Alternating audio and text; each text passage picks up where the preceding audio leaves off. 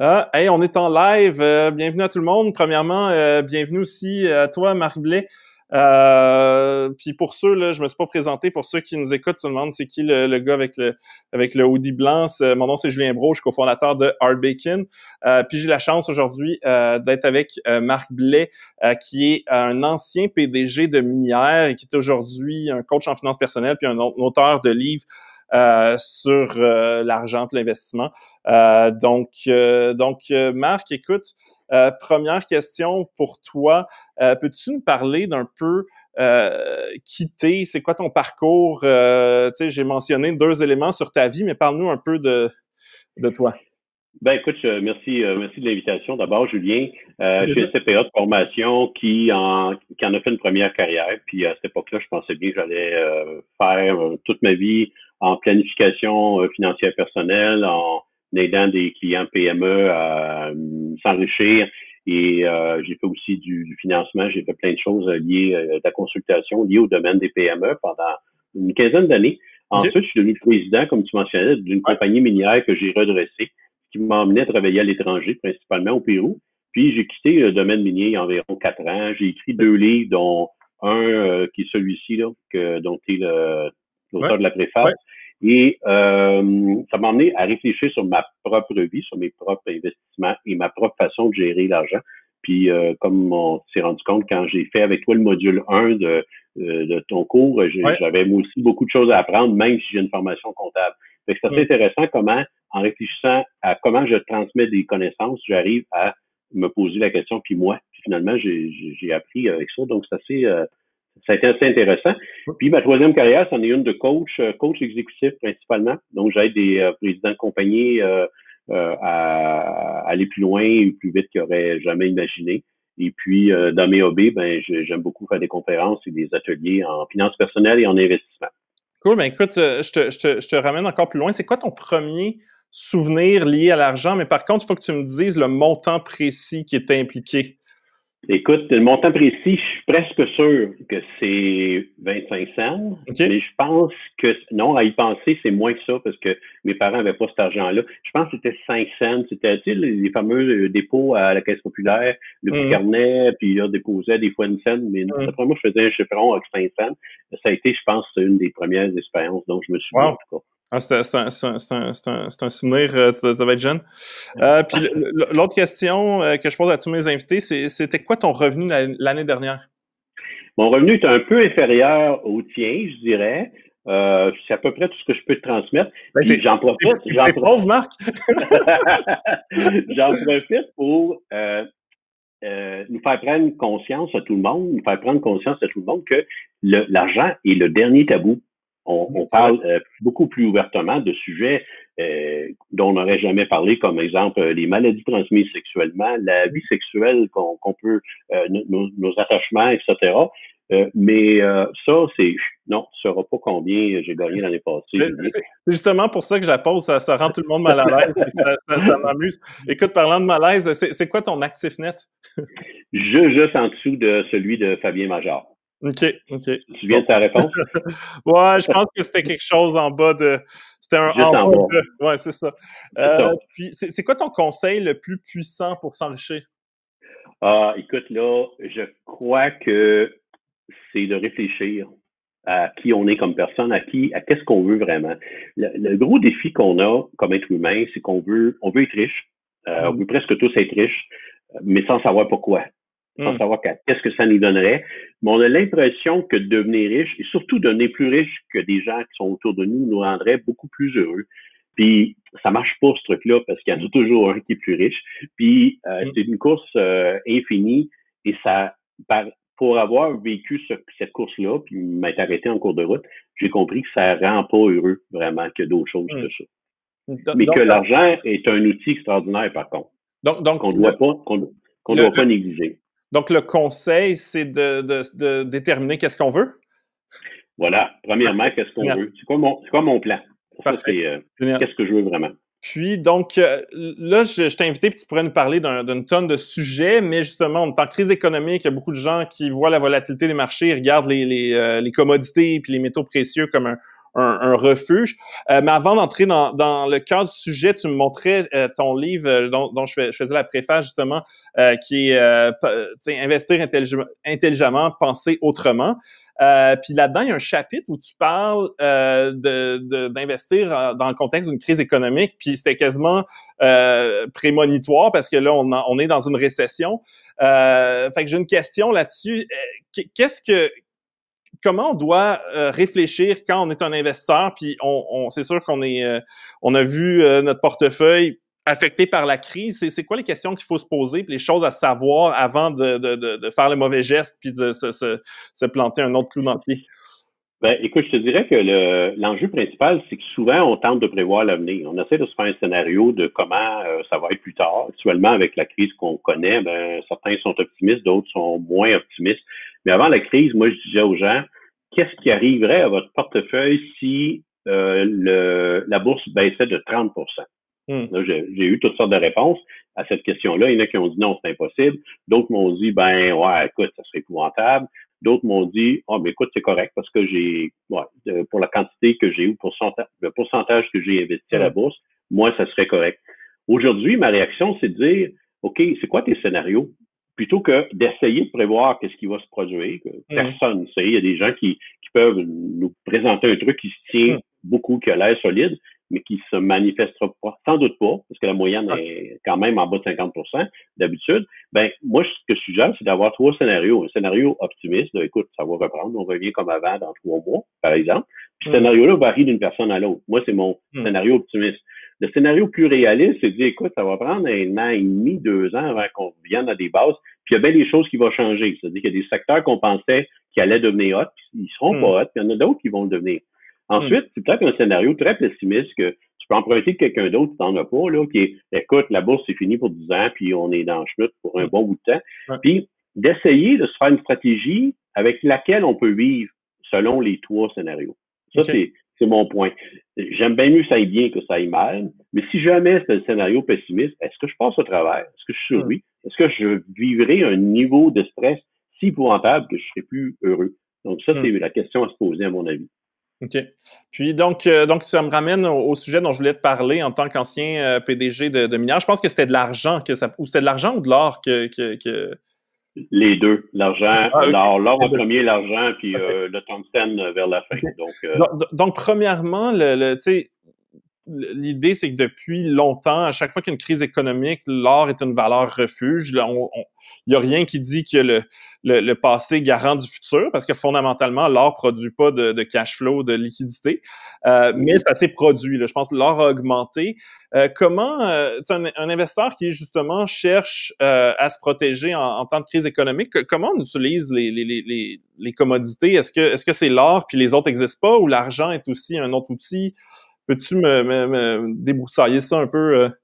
Ben, pour simplifier, là, euh, vois-tu, ce qui est peu connu quand on parle d'investissement dans le domaine minier, c'est qu'il y a trois catégories de métaux. Il y a les métaux de base, il y a les métaux précieux, qui sont ces deux catégories-là sont assez connues, et il y a les métaux stratégiques. Donc, euh, qu'on appelle des fois minéraux stratégiques, mais en tout cas, hmm. pour, les fins, les besoins de la discussion, donc ce sont des métaux stratégiques.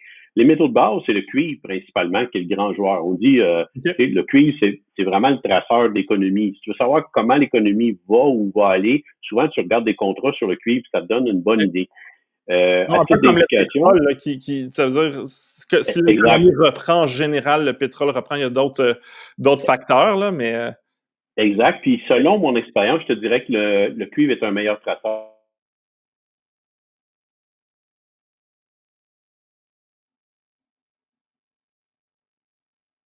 sont en train de baisser ou de se, se et cela prouve qu'il y a une demande qui est reprise en Chine. Aussi, juste avec cet indicateur-là, ça donne une idée que dans ce pays-là, ça va mieux. Dans le reste, je me fie plus au prix. Ce prix-là peut être influencé par des contrats à terme puis de la spéculation. C'est un petit peu plus embêtant, mais disons que depuis le début de la crise, on a vu moins 10, moins 15 mm. à peu près. Ça donne l'idée d'une activité économique quand même réduite. Les autres métaux de base euh, moins connus quand même euh, sont, sont, plus ou moins associés au cuivre, comme le nickel, par exemple, qui en est un, le mm. plomb, etc. Dans les métaux précieux, ben là, on parle d'or, d'argent, euh, de platine, de palladium, etc. Je dirais que l'or et l'argent sont deux métaux qui, des métaux de protection, des métaux de sécurité que quand le reste va mal, quand il y a des, des choses, des désastres quelconques, ces métaux-là prennent la place. Euh, historiquement, beaucoup plus en Europe qu'aux États-Unis, les vieux gestionnaires de fonds ont un pourcentage en or pour stabiliser leur portefeuille, pour éviter que quand la bourse plonge, ben, qu'on mm. perde beaucoup plus, qu'on stabilise un peu le rendement. Euh, historiquement, ça a été 5% et d'habitude, sont en métaux euh, physiques. Donc, comment on peut se protéger? On peut acheter des métaux physiques. On peut, en, physique, soit livrer puis les garder ou les faire stocker par des firmes spécialisées. On peut aussi euh, acheter un ETF, par contre, mm. par exemple. ce qui arrive souvent dans le cas des ETF, c'est que les ETF sont composés de contrats à terme. Donc, ça coûte beaucoup moins cher pour l'investisseur à, hmm. gérer ce genre de truc-là, mais tu n'as pas le métal physique. L'argument contre ces, ce type de placement-là, c'est que si jamais tu veux la livraison, il n'y en a pas. Euh, hmm. le, le, contrat est à peu près la, la, nuance entre combien que de physique et combien que de valeur, c'est peut-être 1 sur 100. Donc, euh, tu sens que tu n'es pas protégé.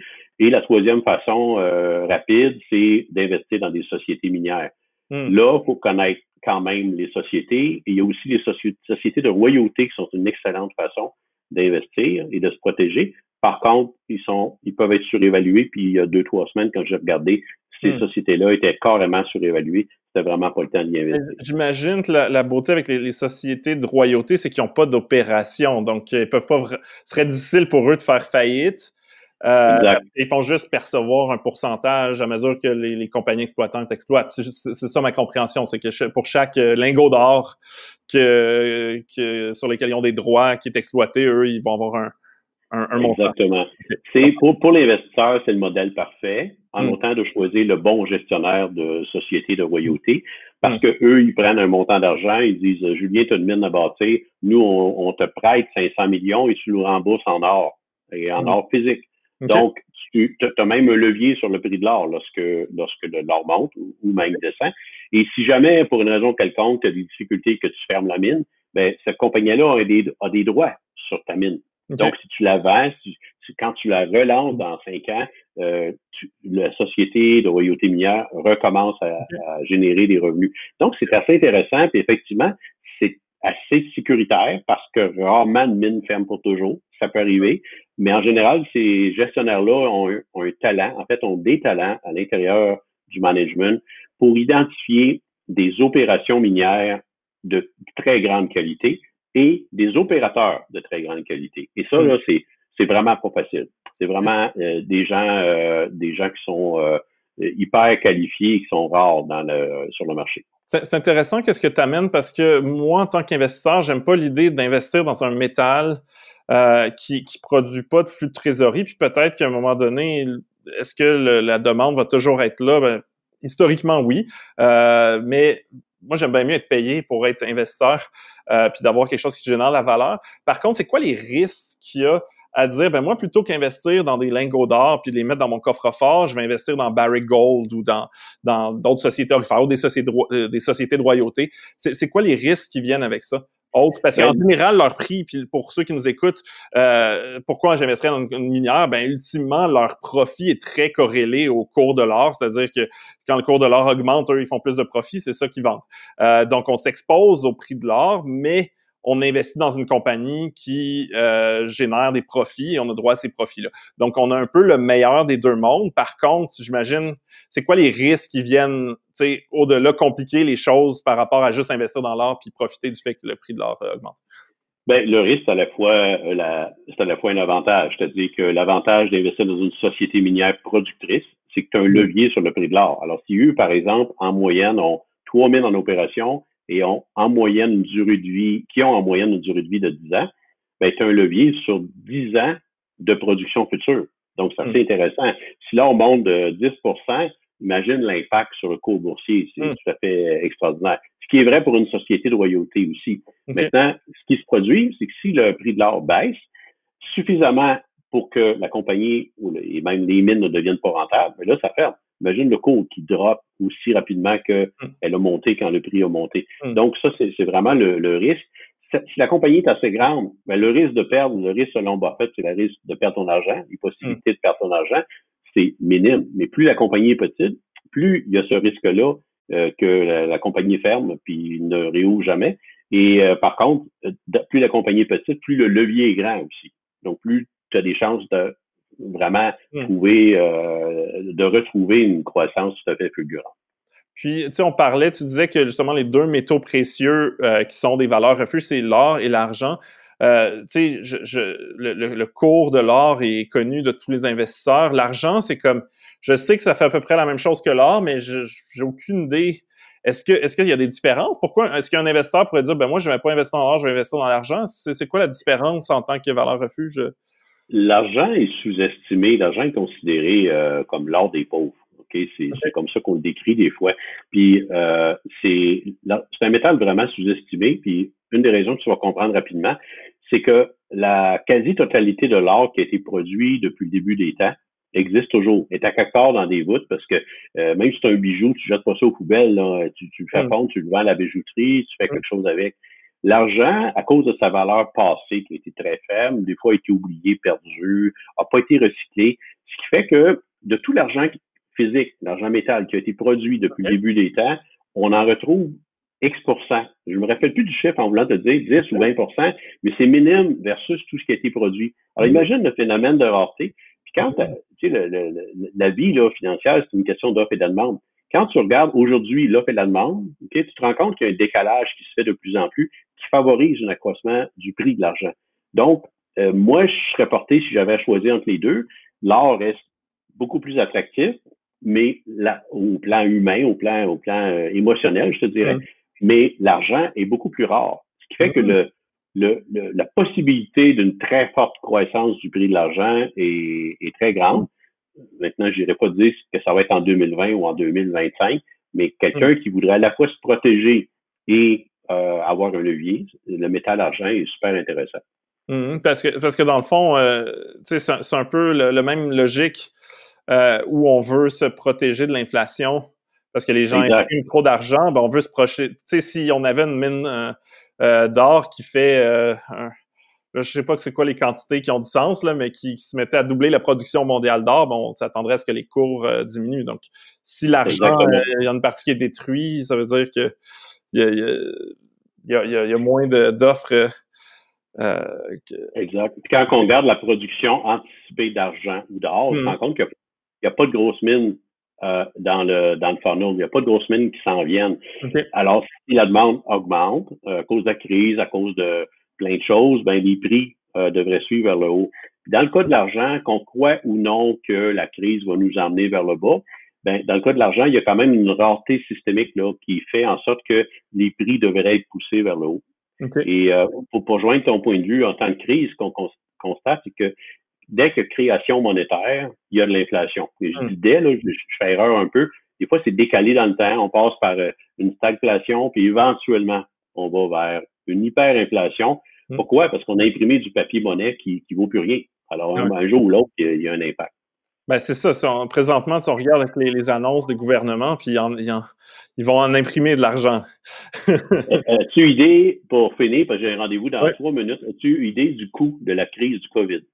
À moi de te poser des questions. On a changé oh euh, ça doit être en trillions, je sais pas, 5 trillions. Ouais. ben, en français, on dit euh, pour 1000 milliards, c'est un billion. Fait ça, je te dirais 5, euh, billions pour être. OK. Ben, le, le chiffre estimé aujourd'hui, là, on est rendu à 10 oh trillions. OK? Puis juste pour mettre ça en perspective, parce qu'à un moment donné, il y a assez de chiffres que même moi, comme comptable, je regarde et je me dis, attends, si je place les zéros pour me comprendre, là. Combien tu crois a coûté la Deuxième Guerre mondiale? En argent d'aujourd'hui? Je sais pas. Euh... 6, trillions. Non. Oui. OK. fait, le, le coût qu'on est en train de manger là, là, il est énorme. On peut pas on Est plus riche. On est plus riche. Tu sais, il y a des 2000 dollars qui se distribuent, etc. Là, ça, ça vient de quelque part, cet argent-là. Puis, le ralentissement et le chômage qu'on va vivre dans les prochains mois, est-ce que ça va être 10, 15 ou 20% va ralentir quand même un peu l'économie. Et là, on, c'est une dette plus ça. Le 10 trillions, là, on a beau l'imprimer, ça, ça, apparaît comme dette à quelque part. Même si les taux d'intérêt sont bas, il y a un impact sur l'économie, il y a un impact réel qui, qui est là, qui, hmm. qui va nous toucher pendant un certain temps. Oui, ben, et, et juste pour finir, pour conclure, on est dû pour une, une belle, un beau cycle dans le domaine des ressources naturelles. On a commencé tranquillement en 2016, ça s'est tranquillement amoindri, puis il y a quelque chose qui va se passer quand, on ne sait pas, mais il y a un levier d'à peu près 500% pour ceux qui choisissent les bons titres ou les bons fonds. Il y a quand même un très, très beau rendement à aller chercher. Cool, ben merci beaucoup, Marc, pour ton expertise, puis euh, bonne fin de journée. Merci, merci Julien.